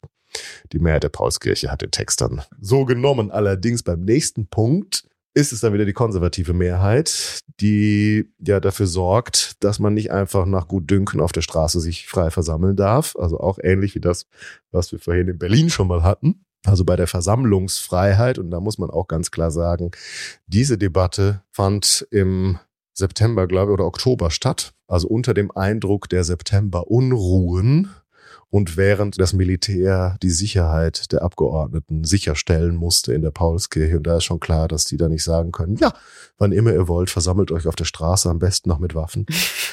Also da waren sie dann am rigorosesten bei den Einschränkungen äh, oder die Möglichkeit zu geben, diese Versammlungen zu verbieten, wenn sozusagen etwas Kriminelles da im Schwange ist. Und da haben die Linken dann entsprechend wieder zurückstehen mussten. Sie einigen sich insoweit, dass es keine Verbotsmöglichkeit gibt, aber dass es eben eine Genehmigungspflicht gibt. Also letztlich mhm. auch so ähnlich, wie wir das heute im mhm. Grundgesetz eben kennen. Genau. Und äh, ja, da hat dieser Casino-Abgeordnete, der vorhin schon mal an seine Frau geschrieben hat, dann in Bezug zu der Linken eben dann auch festgehalten, sie lernen nichts und sie vergessen rasch, weil sie eben sagen ja diese September-Unruhen, unter denen dann der arme Fürst Lichnowsky sein Leben gelassen hat, sozusagen schon einfach beiseite geschoben haben. Ja, und da ist dann ganz interessant, ähm, die Vereine, das ist ja auch so ein Artikel, der in den deutschen Verfassungen immer ganz wichtig ist. Mhm. Ich glaube, in den Verfassungen anderer Länder spielt das nicht so eine große Rolle, dass man Vereine gründen kann, damit man seine Kaninchen richtig züchtet. Weil hier geht es natürlich auch um politische mhm. Vereine, so wie den Zentralen Märzverein, nicht nur die Kaninchenzüchter und die Turner. Aber die Linke fordert unter diesem Vereinsrecht eben auch ein Ordensverbot. Und ich denke, du weißt sofort, welchen kirchlichen Orden möchte man da am liebsten nicht mehr im Land haben? Die Jesuiten? Ja, warum eigentlich? Was haben die Jesuiten eigentlich verbrochen, dass sie die alle so hassen? Weiß es nicht. ich habe mich auch noch nie so ausführlich mit dem beschäftigt, aber ich weiß es nicht. Vielleicht machen wir doch mal eine Jesuitenfolge. um klarzumachen, wieso die überall so gehasst werden. das ist wahrscheinlich einfach, weil das diese gegenreformatorische ja. Bewegung ist und so stark dann mit dem Papst verbunden und den. Ich meine, das sind die Dominikaner auch. Also, ich meine, die Dominikaner haben sich auch gegründet, um die Heresien zu bekämpfen und die Jesuiten haben sich ja. gegründet, um die, ja. um die Heresien zu bekämpfen. äh, ja. Die Dominikaner haben, mag man noch. Nee, also die Jesuiten soll es nicht mehr geben und die Ligurianer. Kennst du die Ligurianer? Ich kenne Ligurien. ja, das ist wohl nach einem Herrn, dem Gründer, benannt. Und es wird hier beide Bezeichnungen aufgeführt. Ich musste dann feststellen bei meiner Recherche bei Wikipedia, dass es, äh, als ich Ligurianer dort eingab, ich sofort zu dem Artikel der Redemptoristen kam. Vielleicht kennst du die? Nee. Nee, auch nicht. Ich kenne die aus Bochum. Da gab es früher ein Redemptoristenkloster direkt eine Straße weiter von meinem Großvater. Und ich dachte immer, das wäre so eine moderne Gründung, die dann vor allem so die Bergarbeiter sich mhm. um die gekümmert hat und da Seelsorge betrieben hat. Aber die ist tatsächlich auch schon im 18. Jahrhundert begründet Gut. worden, stammt aus dem Königreich Neapel. Da war der vor allem unterwegs und dann in Österreich waren die ziemlich stark wohl. Und die wollen sie irgendwie auch loswerden. Das ist auch so ein gegenreformatorisches mhm. Ding natürlich ist. Ja. Also die sollen für alle Zeiten aus dem Gebiete des Deutschen Reiches verbannt werden, ist der Textvorschlag von den linken Bänken der Nationalversammlung. Und tatsächlich mit 262 gegen 140 Stunden, äh, Stimmen wird das angenommen. Nee, ist nicht wahr? Entschuldigung, ich habe mich hm. eine Notiz falsch gelesen. Diese Streichung wurde im September wurde diese Textfassung angenommen, Jesuiten und Redemptoristen aus dem Deutschen Reich zu verbannen. Aber mit der eben genannten Zahl von 262 gegen 140 wurde das im Dezember vor Verabschiedung des gesamten Grundrechtskatalogs wieder gestrichen in zweiter Lesung. Da hat man dann wieder eine Niederlage kassiert. Die dürfen bleiben, die, die Jesuiten dürfen aufatmen. Ja, vielleicht hatten die ihre Koffer schon gepackt und die goldenen Messkelche schon mal nach Österreich geschickt. Vielleicht waren die schon weg. Vielleicht dachten sie, genau. wollen ja gar nicht sein. Ja, was sollen wir hier eigentlich? Ja. ja, und damit sind wir bei der Religionsfreiheit, mit der das ja doch auch ein bisschen zusammenhängt. Und da stellt dieser Chronist, äh, der Abgeordnete Heim, eben fest, dass es äh, bei diesem Thema eine seltsame Parteigenossenschaft sich bildete und Spaltungen zwischen sonst Gleichgesinnten entstanden. Und da ist mir nämlich auch eingefallen, dass der schon mehrfach genannte Herr von Josef Maria von Radowitz aus Westfalen, der im Café Milani sitzt, auch der Vorsitzende des sich äh, in der Paulskirche bildenden katholischen Clubs war. Denn 1848, da beginnt auch noch etwas, über das wir vielleicht bei Gelegenheit auch nochmal sprechen könnten, nämlich es bildet sich dieser politische Katholizismus mhm. heraus, der dann in der katholischen Partei in Berlin und in der Zentrumspartei auch mündet. Und 1848 gibt's dann überall diese Pius-Vereine, wo die Katholiken sich organisieren im Lande und auch die ersten Katholikentag dann veranstalten und dergleichen mehr. Und äh, ja, entsprechend plötzlich ist es nicht mehr hier rechts und links in der, in der Nationalversammlung, sondern entlang der Konfessionslinien bilden sich da neue Verwerfungen, ja, für oder gegen Jesuiten zum Beispiel. ja, und so zum Beispiel sind Verbündete, die sich gegen staatliche Einmischungen aussprechen, nicht nur der katholische Herr Radowitz, sondern die beiden später dann sehr unterschiedlich ums Leben gekommenen Abgeordneten Robert Blum und Fürst Lichnowsky finden sich plötzlich quasi in einer Fraktion wieder, äh, was dieses Thema Religionsfreiheit anbelangt. Und da kann man sich schon denken, dass sich mancher vielleicht die Augen gerieben hat. Und ist, was macht denn jetzt Robert Blum neben Fürst Lichnowsky plötzlich in der Bank? Und so sieht man sich Wiener. Was soll das denn? Und tatsächlich gibt's da auch einen Antrag von dem Casino-Abgeordneten Martens, der auch aus dem Heeres, im Heeresausschuss äh, tätig war, die Befreiung vom Kriegsdienste aus Rücksichten des religiösen Glaubensbekenntnisses aufzunehmen in die Grundrechte. Wehrdienstverweigerung. Nicht nur Abschaffung der Todesstrafe, sondern auch noch Wehrdienstverweigerung. Mhm. Ähm, ja, das ist aber ein bisschen viel verlangt. Damit wann, kommt er nicht durch. Seit wann töten Katholiken denn keine Menschen? Ja, das ist wirklich. Auch auf die unterschiedlichste Art und Weise. Also damit kann er sich leider nicht durchsetzen und Herr Martens, muss man zugeben, hatte jetzt auch keine Katholiken im Blick, mhm. sondern begründete das ausschließlich mit den Mennoniten. Weil, ja, das sind ja diese radikalen Christen, christlich angehaucht, äh, Vereinigungen, Glaubensgemeinschaften, wo das äh, ja so zum zentralen Moment mitgehörte, dass man eben Kriegsdienst, nicht Kriegsdienst mhm. leistet. Und was ja für viele auch ein Grund war, so auszuwandern, beziehungsweise womit dann Katharina in Russland und andere gelockt haben. Hier bei uns müsst ihr keinen Kriegsdienst leisten, kommt zu uns. sind doch auch die Amish. Land auf, genau. Und da ähm, beharrt er auch drauf wahrscheinlich. Denkt er auch an die Auswanderer, dass wir nicht hier noch mehr Leute verlieren gebt denen das doch. Interessanterweise scheinbar andere Christen haben kein Problem mhm. mit hm. dem Kriegsdienst. Also nur die Mennoniten. Jedenfalls sieht Herr Martens das so. Und er begründet das unter anderem auch damit, man solle Vorrechte bewahren, die man eigentlich gerade abschaffen wollte, aber egal, Vorrechte bewahren, sofern sie eben dem Staat nicht direkt schaden oder den Bürgern. Ja, also wie gesagt, der setzt sich nicht durch, aber das Entscheidende ist eben auch hier diese Frage, Religion darf nicht mehr benachteiligen. Und damit kommen wir nochmal zu diesem Punkt, warum du da die Stirn gekrauselt hast, als es in der Berliner Verfassung hieß, dass das religiöse Bekenntnis deine staatsbürgerlichen Rechte nicht mehr tangiert. Darum geht es in der Paulskirche eben auch. Und eigentlich ist das hier kaum der Erwähnung wert, denn für alle war klar, dass die sogenannte Judenemanzipation jetzt endlich vollzogen werden soll und eben auch hier das religiöse Bekenntnis keine Auswirkungen mehr haben soll auf deine staatsbürgerlichen Rechte. Und dann fühlte sich aber jemand bemüßigt, dazu ja, nochmal eine Rede zu halten. Um Gottes Willen.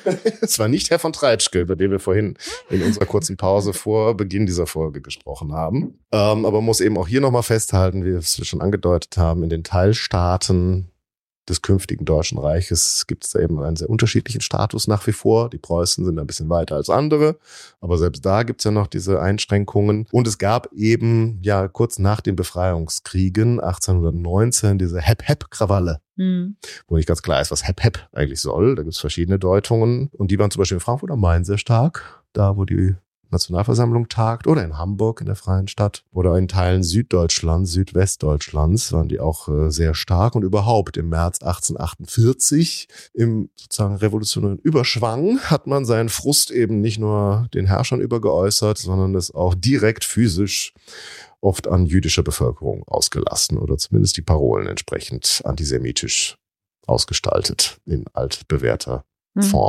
Sie seit Jahrhunderten. Und es gab dann auch Judenausweisungen, zum Beispiel aus der Stadt Lübeck. Wie gesagt, auch selbst in Preußen, wo man die Staatsbürgerschaft schon verliehen hatte, durfte, durften Juden eben nicht in den Staatsdienst. Und jetzt war eigentlich für alle klar in der Nationalversammlung, alle diese Benachteiligungen müssen jetzt enden. Und dann meldete sich Moritz Mohl zu Wort. Oh Gott, ich habe auch weh. Ein liberaler Abgeordneter, gleichwohl war er, glaube ich, fraktionslos. Glaube ich, mal im Württemberger Hof gesessen oder im Deutschen Hof oder mal auf der einen Bank, mal auf der anderen Bank. Also eher auf der linken Seite. Der drei Wochen vorher hatte eine mitreißende Rede gehalten gegen Standesunterschiede für die Gleichheit vor dem Gesetz, während er jetzt plötzlich bei einem anderen Punkt die Gleichheit nicht mehr ganz so wichtig erachtet. Und das wäre jetzt hier der Teil, ja, wo ich uns nochmal in die Versammlung entführen möchte. Es spricht der Abgeordnete Moritz Mohl aus Stuttgart. Meine Herren, ich habe zu diesem Paragraphen folgendes Amendement gestellt. Die eigentümlichen Verhältnisse des israelitischen Volksstammes sind Gegenstand besonderer Gesetzgebung und können vom Reiche geordnet werden.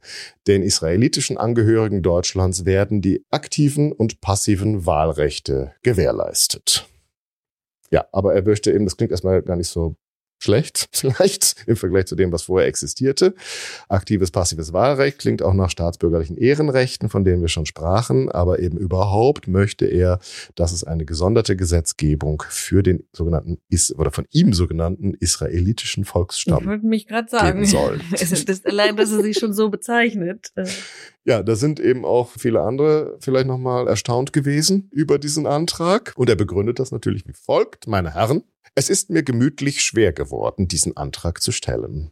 Äh, diese Beginn ist so merkwürdig, die Ausdrucksweise, dass es dazu auch eine Karikatur gibt, die ich in den Shownotes verlinken werde, über die Reichsperücke ist das, glaube ich, übertitelt, denn Herr Mohl galt als die Reichsperücke. Er hat eine sehr auffällige, offenbar blonde Perücke, sehr gelockte Perücke getragen, die ihm dann offenbar auch ab und zu mal verrutscht ist, wenn er hier emotional gesprochen hat. Also wenn man den verlinke, das sein Porträt und die Karikatur, es ist eine sehr auffällige Erscheinung, die man auf den Darstellungen von Abgeordneten dann auch immer sofort wieder erkennt. Also das ist Herr Mohl und eine Karikatur hat eben diesen Anfang auch als Titel. Es ist mir gemütlich schwer geworden, diesen Antrag zu stellen, aber ich halte ihn für eine heilige Pflicht gegen das deutsche Volk. Es gibt gewiss kein größeres Unglück, wir alle werden es mit größter Teilnahme fühlen, es gibt gewiss kein schmerzlicheres Unglück, als sein Vaterland verloren zu haben. Dieses Unglück ist das der über die ganze Welt zerstreuten Israeliten. Eine Stimme aus dem rechten Zentrum. Nein. Erlauben Sie mir, die Israeliten gehören Vermöge ihrer Abstammung, das wird niemand leugnen, dem deutschen Volke nicht an. Und sie können demselben ganz und vollkommen niemals angehören. Oh. Nicht ihre Religion ist es, die sie daran verhindert. Nicht die Gesetze sind es, die sie daran verhindern, sondern die Unmöglichkeit der Familienvermischung ist es. Und diese Unmöglichkeit hat allerdings einen religiösen und einen kirchlichen Grund. Sie werden in allen Ländern, auch da, wo die Emanzipation der Juden längst gesetzlich ausgesprochen ist, überall werden Sie finden, dass der israelitische Volksstamm keine Familienverbindungen mit den Völkern eingegangen hat und eingehen konnte, unter denen er lebte. Welche Gesetze wir auch machen möchten, so werden wir diesen Unterschied niemals verwischen können. Ich will damit keineswegs sagen, dass die Gemeinsamkeit der Sprache, dass die Gemeinsamkeit des Landes nicht die Israeliten bis zu einem gewissen Grade zu Deutschen macht. Aber vollständig können und werden die Israeliten zu einem deutschen Stamme wegen dieser historisch gegebenen Verhältnisse und allerdings auch Vermöge der religiös gegebenen niemals werden. Sie sollen wählen dürfen, weil sie nun mal hier leben. Hm. Aber so richtig dazugehören können sie halt nicht. Hm. Wegen des Volksstammes und weil sie sich nicht vermischen. Ich möchte noch, noch zwei Stellen zitieren, um hier dieses Weltbild näher mhm. zur Geltung zu bringen. Einfach weil ich finde, es ist auch gerade mhm. wieder mal leider aktuell. Mhm.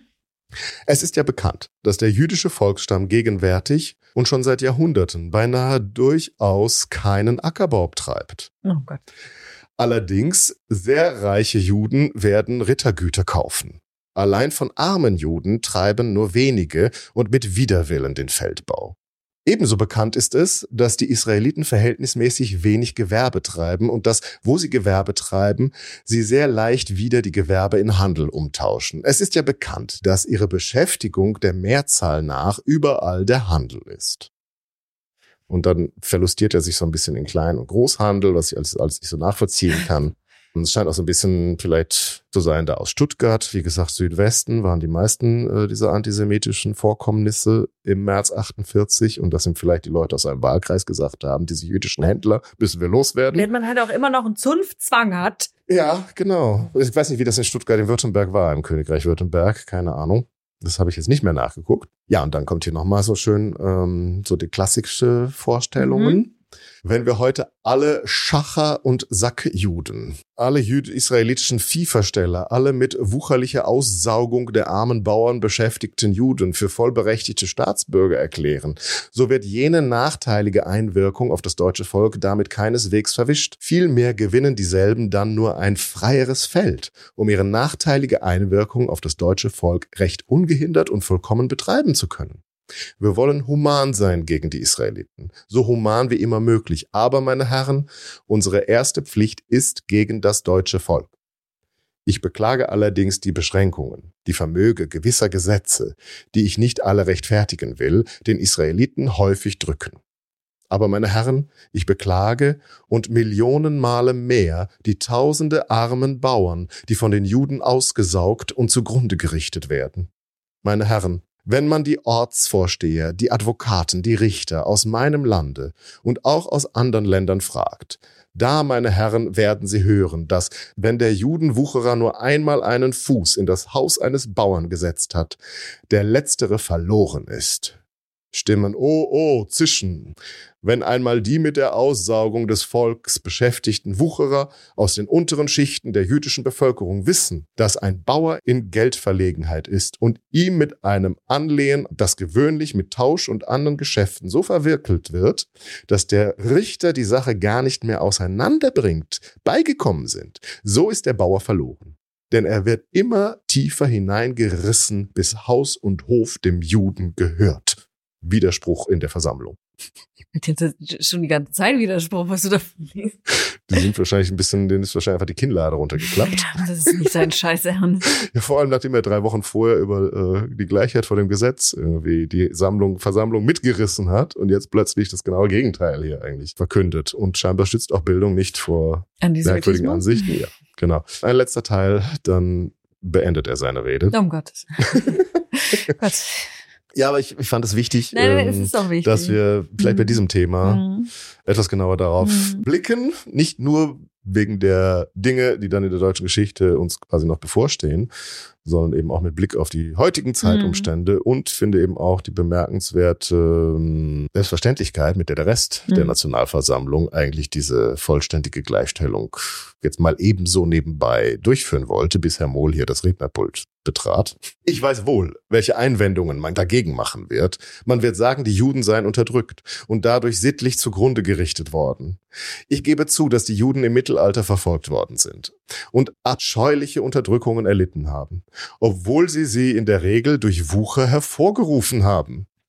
Ich bin weit entfernt, jene Maßregeln zu verteidigen. Stimmen Schluss meine Herren, ich erfülle meine Pflicht gegen das deutsche Volk, von der ich recht gut weiß, dass sie mich unpopulär macht, aber dennoch werde ich meine Überzeugung aussprechen.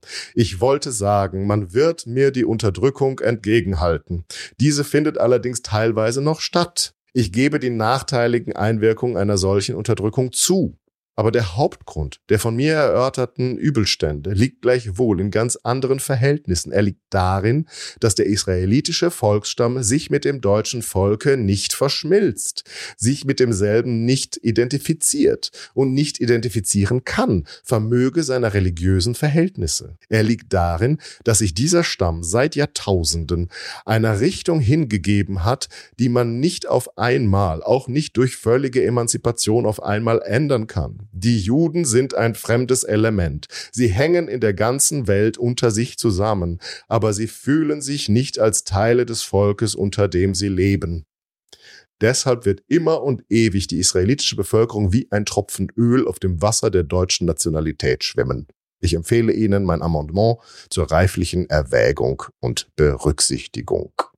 So, das war nicht die ganze Rede aber die entscheidenden Punkte, die den Eindruck vermitteln, der hier Teile des Parlaments in Schockstarre versinken lässt, aber nicht jemand Entscheidenden aus ausgerechnet der Freien und Hansestadt Hamburg, der jetzt die Gegenrede führt. Das ist der Abgeordnete Georg Rieser und das ist einer von, ich glaube, insgesamt sechs Abgeordneten jüdischen Glaubens, die in der Nationalversammlung einen Sitz haben. Und Herr Rieser hat jetzt hier die undankbare Aufgabe, dem Herrn Mohl zu antworten, die er wahrscheinlich gerne übernommen hat in diesem Falle.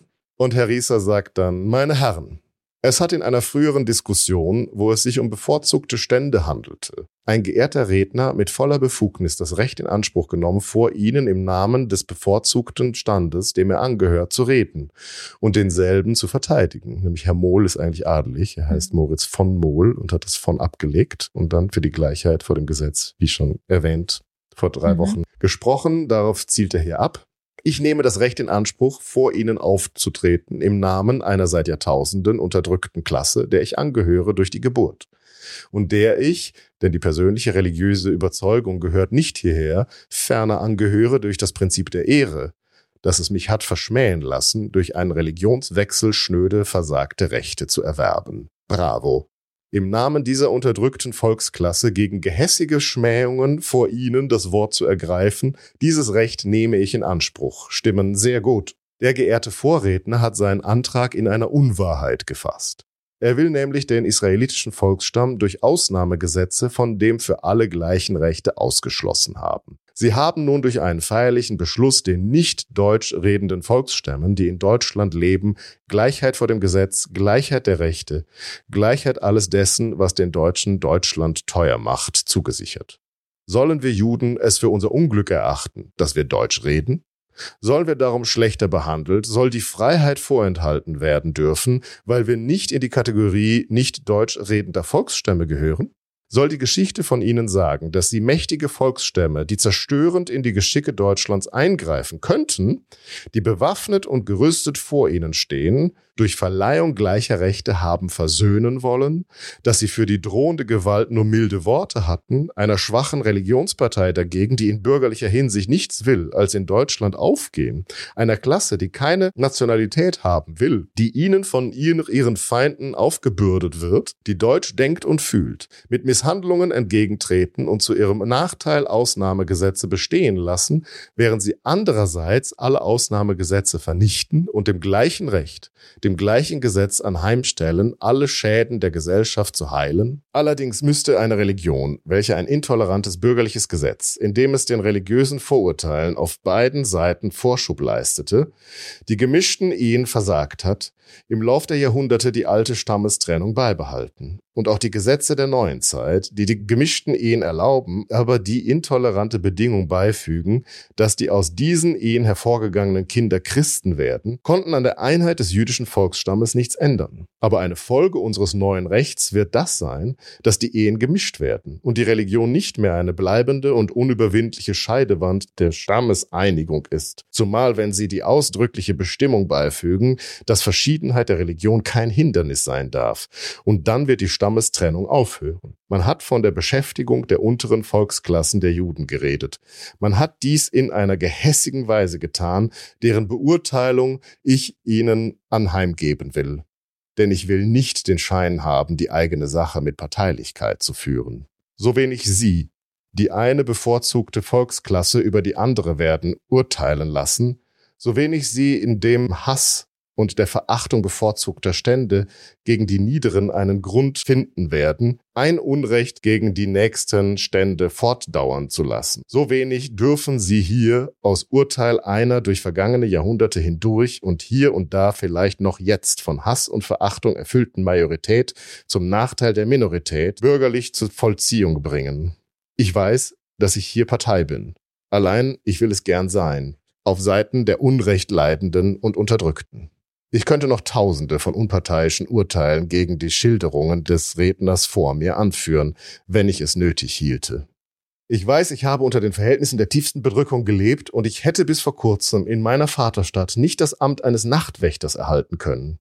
Ich darf es als ein Werk, ich möchte sagen, als ein Wunder des Rechts und der Freiheit betrachten, dass ich befugt bin, hier die hohe Sache der Gerechtigkeit und der Gleichheit zu verteidigen, ohne zum Christentum übergegangen zu sein. Und so lebe ich denn der festen Zuversicht, dass die gute Sache bereits gesiegt hat, ungeachtet der letzten Aufwallungen des bösen Willens von wenigen Seiten her. Ich glaube nicht, dass es möglich ist, gleiche Rechte zu geben für aktive und passive Wählbarkeit, für das hohe Werk der Gesetzgebung, solange noch die verletzenden Ausnahmegesetze in niederen Sphären bestehen. Durch diese Ausnahmegesetze würde das höchste politische Recht geschändet werden, das sie zum Gemeingut aller Deutschen machen wollen, ohne allen Unterschied der Konfession. Wenn aber noch der Ansicht des Vorredners der Unterschied des Rechts fortan nicht im Glauben, sondern in der Volkstümlichkeit ruhen soll, nun so geben Sie doch den Ort an, auf dem es möglich ist, sich diese Volkstümlichkeit anzueignen, ohne ein Religionsbekenntnis abzulegen. Wenn der Jude sagt, ich weiß nichts von einem besonderen Volkstum, was für einen Weg wollen Sie ihm denn anweisen? Was haben diejenigen, welche dieses Traumgebilde der Nationalität seit vielen Jahren von sich wiesen, denn für ein Mittel, zum deutschen Volkstum überzugehen, als das, dass sie zum Christentum übergehen? Auf diesem Wege gelangen sie glücklich dazu, Volkstum und Religion mit einem Schlage zur Lüge zu machen. Die Juden werden immer begeisterte und patriotische Anhänger Deutschlands unter einem gerechten Gesetze werden. Sie werden mit und unter den Deutschen Deutsche werden. Vertrauen Sie der Macht des Rechts, der Macht des einheitlichen Gesetzes und dem großen Schicksale Deutschlands. Glauben Sie nicht, dass sich Ausnahmegesetze machen lassen, ohne dass das ganze System der Freiheit einen verderblichen Riss erhalten, ohne dass der Keim des Verderbens in dasselbe gelegt würde.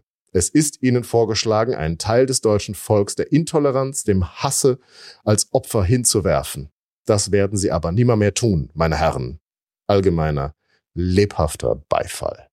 Damit hat der Mohl, das hat er offenbar selber schon eingesehen, keine Chance gehabt, seinen Antrag durchzubringen. Und es heißt dann noch im Protokoll am Ende der Rede, ich habe jetzt noch einen Teil, äh, das geht noch weiter, jemand anders antwortet auch noch. Und am Ende wird dann abgefragt, wer stimmt zu. Durch keine namentliche Abstimmung, es wäre vielleicht noch interessant gewesen. Bei vielen anderen mhm. Sachen machen sie das dann immer. Hier lohnte es sich nicht, denn nur wenige erheben sich, um Herrn Mohl zuzustimmen. Es gibt dann nochmal lebhaften Beifall. Und damit ist die Sache dann aus der Welt. Ja, beziehungsweise das ist natürlich ein, eine Auseinandersetzung zwischen diesen beiden, die heute immer wieder mhm. zitiert wird, weil es sehr auffällig ist und äh, auch erschreckend. Mhm. Mit den ja, Ideen, die Herrn Mohl da offenbar immer noch bewegen. So, auch hier, ähnlich wie bei der Zunft, wird das, was die Paulskirche hier wollte, 1848, dann erst im Norddeutschen Bund 1869 Wirklichkeit. Hm. Bis dahin gelten also nach wie vor diese Einschränkungen. Ja, und jetzt hat der Herr Mohl seine grandiose Rede drei Wochen vorher gehalten und damit die linke Hälfte des Hauses vor allem begeistert. Die Gleichheit vor dem Gesetz und die Abschaffung des Adels und seiner Vorrechte und überhaupt des Adels als solchen samt Namen vorgeschlagen. Mhm. Also nicht nur, dass der, die Vorteile des Adelsstandes oder der Stand als solcher abgeschafft werden soll, dass die Titel abgeschafft werden sollen, sondern auch alle adligen Namen abgeschafft werden sollen. Und ja, der Verfassungsausschuss wollte eigentlich nur die Privilegien abschaffen, aber die Linke des Hauses möchte sozusagen alles mit Stiel und Stumpf ausreißen. Ja, und da ist Herr Mohl eben für die linke Seite des Hauses aufgetreten und ja, ein letztes Mal auch hier würde ich ihn gerne nochmal zu Wort kommen lassen, denn sonst vergessen wir ihn für immer. Unseren Liebling Fürst Lichnowsky dachte, jetzt kommt der aus Mohl noch Schlesien, mal. aber zeitweilig natürlich auch aus Berlin. Nein, Herr Mohl kommt nicht mehr. Ähm, doch, Herr Mohl, ähm, vielleicht können wir ihn mit reinnehmen. Ähm, wie gesagt, er hatte offenbar mal auch ganz interessante Gedanken. Also interessant war das ja auch, aber mhm. vielleicht etwas positivere Wirkung gehabt als an diesem Tage. Genau, denn Herr Mohl hat drei Wochen zuvor noch behauptet, das Bestehen eines Standes, dessen Mitglieder vermöge ihrer bloßen Geburt einer äußeren Auszeichnung genießen, das Bestehen eines solchen Standes ist eine vollkommene Verneinung der staatsbürgerlichen Gleichheit. Eine solche Einrichtung, wenn sie auch gar nicht missbraucht wird, ist ein Unrecht, ist eine Beleidigung gegen die Nation. Bravo von der Linken. Eine solche Einrichtung heißt in der Tat nichts anderes als eine gewisse Anzahl von Familien ist aus besserem Stoffe gebildet als die übrigen. In einer solchen Einrichtung liegt die Verletzung der Ehre eines jeden bürgerlichen Staatsgenossen. Bravo von der Linken. Du bist schlechter geboren, sagt diese Einrichtung. Du bist schon im Mutterleibe verurteilt, einer geringeren Rasse anzugehören. Ja, interessant. Ne? Mhm. Irgendwie bezieht er das bei dem anderen Thema, kommt ihm das scheinbar nicht in den Sinn. Ne? Irgendwie, Tja. da ist es in Ordnung. Ja, da ist es okay, solange seine Perücke sitzt. Ja. Ja, und da tritt jetzt Herr Lichnowsky oder Fürst Lichnowsky auf, denn noch hat er ja seinen Titel und darf ihn führen. Interessant ist eben, dass Fürst Lichnowsky sagt, also Titel können wir ja gerne darauf verzichten, wenn es sein muss. Also da macht er sich gar nicht so ein, äh, so ein Ding draus, was den rechtlichen Punkt betrifft, nämlich da alles dasjenige, was an dem Adel klebt. Privilegien, Exemptionen, Gewohnheiten, so hat man nicht allein heute, sondern durch eine Reihe von Jahren Stück für Stück davon abgehauen und weggenommen. Glauben Sie nicht, meine Herren, dass ich für irgendeines dieser Privilegien und für das, was heute noch von denselben aufrecht steht und morgen verloren gehen wird, sprechen werde. Es ist dieses eine flebile beneficium. Lateinerin, kannst du mir helfen? Ja, ja also Beneficium kann ich. Ist irgendwas Gesegnetes? Ja, das ist eine Wohltat. Mhm. Und flebile? Das müsste ich einmal sehen. Wir, wir lassen das hier so stehen. Ah, wir können auch einfach weiterlesen, denn er übersetzt es selber. Ah, das ist nett von ihm. Soweit war ich noch nicht. Es ist dieses eine flebile Beneficium, ein beweinenswertes Vorrecht. Es sind gewisse Privilegien, die ein jeder, der das Herz auf dem rechten Flecke hat, wenn er auch ein Edelmann ist, gern hergibt, so das Recht der Exemption in Steuersachen, das Recht der Degen nicht zu führen und manche andere. Es ist ein sehr trauriges Recht, ein Recht, an welchem keiner Freude hat, von der Verteidigung seines Vaterlandes ausgenommen zu sein. Ja. Hat er, aber, hat er aber nett ausgedrückt, genau. Kein Wort mehr also über diese Rechte. Sie sind verloren gegangen. Und dann aber bei den Namen findet er, es ist doch ein bisschen übertrieben, dass man ihm jetzt seinen Namen wegnehmen möchte. Und da sagt er, wie soll man adlige Namen ersetzen? Es sei denn, sie wollten, wie den sibirischen Gefangenen, den bisherigen Trägern adliger Namen Nummern geben. Seien Sie überzeugt, dass kein Edelmann auf diese Tribüne gehen und Sie bitten wird, dass Sie seine Titel ihm lassen. Wenn er das täte, wäre er nicht würdig, in der Paulskirche zu sitzen. Lebhaftes Bravo in dem Zentrum und auf der Linken. Aber eben bitte doch den Namen wird er gerne behalten dürfen. ja, tatsächlich darf er das dann auch. Also der Adel als Stand ist aufgehoben. Titel haben sie auch weggenommen. Mhm. Also den Namen darf er behalten, aber die Privilegien des Adels und die Titel sind weg. Also Fürst, den Fürst muss er streichen. Auch da geht die Paulskirche letztlich weiter als die Nachfolger in Weimar. Ja, die dürfen ja nicht nur den Namen behalten, sondern den Titel, da wird dann zum Teil des Namens, dass du mhm. das Fürst nicht nur selber weitertragen darf, sondern mhm. auch vererben darfst und alles wissen, dass du Fürst bist, weil das ist ja dein Name und steht automatisch überall in jedem Formular das du ausfüllst. Hier konnte Herr Lichnowsky noch entscheiden, ob er den Fürst da reinschreibt oder nicht. Aber jetzt muss er es auch lassen. So, und am 20.12.48 ist auch die zweite Lesung durch. Es gab da nochmal Querelen, weil irgendwie der Verfassungsausschuss das Ergebnis der ersten Lesung irgendwie nochmal auf seine eigene Weise zusammengefasst hatte. Haben sich nochmal beschwert, aber haben es dann trotzdem beschlossen, weil es jetzt mal fertig werden muss. Und wie gesagt, am 20.12. haben sie es dann erstmal beschlossen. Und dann der größte, den größten Streitpunkt ist dann nochmal, machen wir daraus ein extra Gesetz? Mhm. Also warten wir, bis die komplette Verfassung jetzt fertig ist und fügen es dann da an. Oder ist es nicht besser, im Sinne, wie der eine Abgeordnete eingangs bemerkt hat, äh, nicht nur die Säulen der, des Staates, sondern das ist die Magna Carta, die wir jetzt durchsetzen müssen, bevor irgendwas passiert, mhm. bevor hier die preußische Armee aufmarschiert und alles zunichte macht. Und tatsächlich wird die Mehrheit ja es beschließen, dass es als gesondertes Reichsgesetz vorab verabschiedet wird. Natürlich versuchen die rechten Abgeordneten aus dem Café Milani und noch so ein paar aus dem rechten Casino das zu verhindern, denn die sind ja dafür, dass man nur mit Vereinbarung der Fürsten so etwas durchsetzt und die Paulskirche gar nicht das Recht habe, also was wie Volkssouveränität gibt's halt nicht aus deren Sicht und wir sind nur dazu da, einen Entwurf zu machen, den wir dann gemeinsam mit den Fürsten beschließen werden. Und ich will dir natürlich jetzt hier nicht diese Diskussion zumuten, so spannend ist das jetzt auch wirklich nicht. Aber ein Teil fand ich irgendwie so nett von demjenigen, der hier diese rechte Ansicht äh, vertritt dass man äh, doch lieber erstmal die Fürsten fragen sollte. Und er hat natürlich damit zu kämpfen, dass die Mehrheit der Paulskirche ihn da auslacht und äh, es eigentlich nicht ernst nimmt. Was soll der Scheiß? Ich meine, wir uns ist klar, dass du das sagst und kannst auch einen Satz sagen und dann gehen.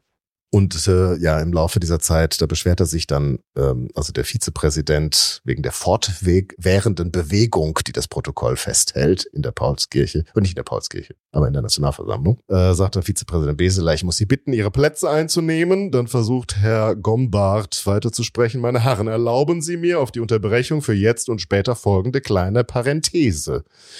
Bei den spanischen Inquisitionsgerichten, die gewiss nicht wegen ihrer Liberalität berühmt waren, herrschte die Sitte, dass ein Mitglied des Gerichts alles vorbringen musste, was für den armen Ketzer sprach.